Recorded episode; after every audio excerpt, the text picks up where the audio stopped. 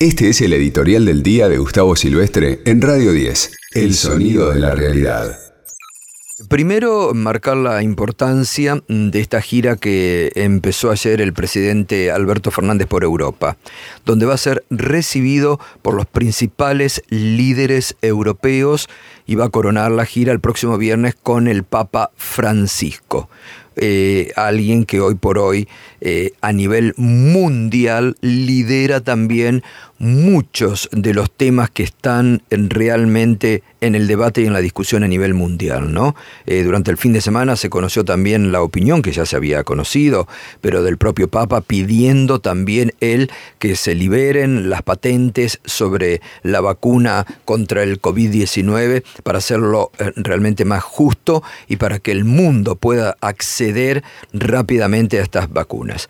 Pero Em, eh, esta gira del presidente es muy importante para aquellos que desde los medios del periodismo de guerra o de la oposición salvaje que tiene la Argentina en este momento dicen que el país está aislado, que Argenzuela, según Susana Jiménez, bueno, vas a Portugal, España, Francia, Italia, el vínculo permanente que el presidente ha construido con la canciller alemana Angela Merkel.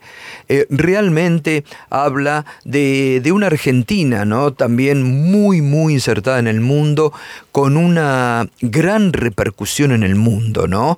Y que ha tenido y ha liderado mal que le pese a esta oposición salvaje o a los ignorantes que hablan desde una posición sumamente ideológica, ha liderado medidas de carácter sanitario o sociales que por ejemplo, hoy Estados Unidos está aplicando, que acá se han profundizado a partir del viernes pasado.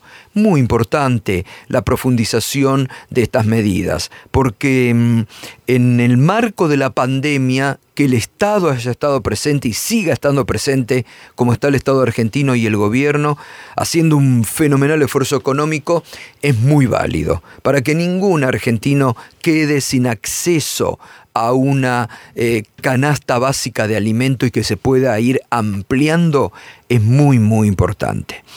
El otro comentario tiene que ver con muchas de las cosas que les comento yo a diario, que muchas veces hablamos en este programa.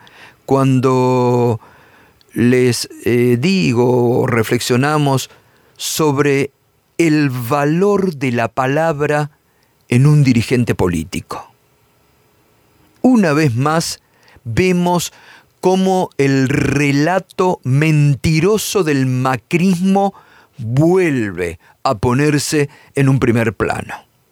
Y es necesario una y otra vez remarcar estos aspectos. Muchos dicen por ahí, eh, pero otra vez Macri. Sí, otra vez Macri. ¿Sabes por qué? Porque si durante los cuatro años del gobierno de Macri el 95% del periodismo argentino encubrió, tapó porque pensaban lo mismo o porque estaban, digamos, en el mismo proyecto ideológico o de, o de circunstancias que les favorecían, hoy sigue siendo lo mismo. Hoy ese periodismo sigue enmascarando, mintiendo, fake news, todos los días confundiendo a la opinión pública. Te diría que en un mismo porcentaje. Nada ha cambiado. Y entonces, eh, frente a los mismos que le preguntaban hace un mes atrás, ¿usted se vacunó? ¿Usted se vacunó? No, no, no me voy a vacunar hasta que el último argentino eh, o trabajador esencial se haya vacunado. Y otra vez miente Mauricio Macri, otra vez falta a su palabra, como en innumerables, como en innumerables oportunidades a lo largo de los años. Se vacunó el fin de semana en Estados Unidos. No se le reprocha nada, pero que no, que no arme ese discurso demagógico y mentiroso para los argentinos y después va a Estados Unidos y lo primero que hace es vacunarse. ¿Mm?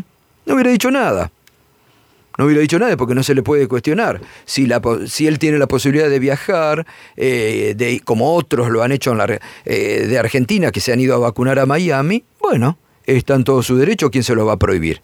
Pero acá está el valor de la palabra en juego. Para acá, la demagogia permanente del macrismo, la mentira permanente del macrismo.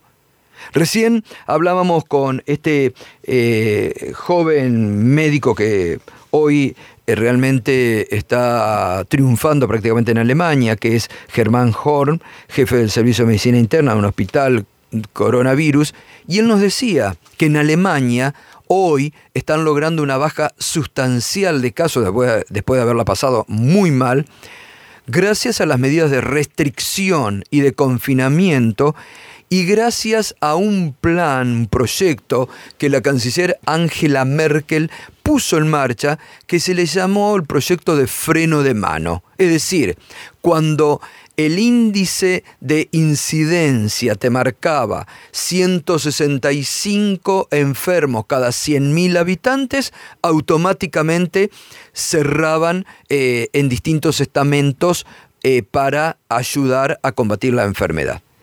Eso que ha dado mucho resultado en Alemania, es lo que el gobierno pretende hacer con este proyecto que hoy va a enviar al Parlamento Nacional. Que haya un índice de incidencia para evitar las discusiones, los debates, que la escuela contagia no contagia. Hoy ese índice de incidencia en el ámbito de la Ciudad de Buenos Aires está cercano a los 700 contagios cada 100.000 habitantes. Mirá si no es alto.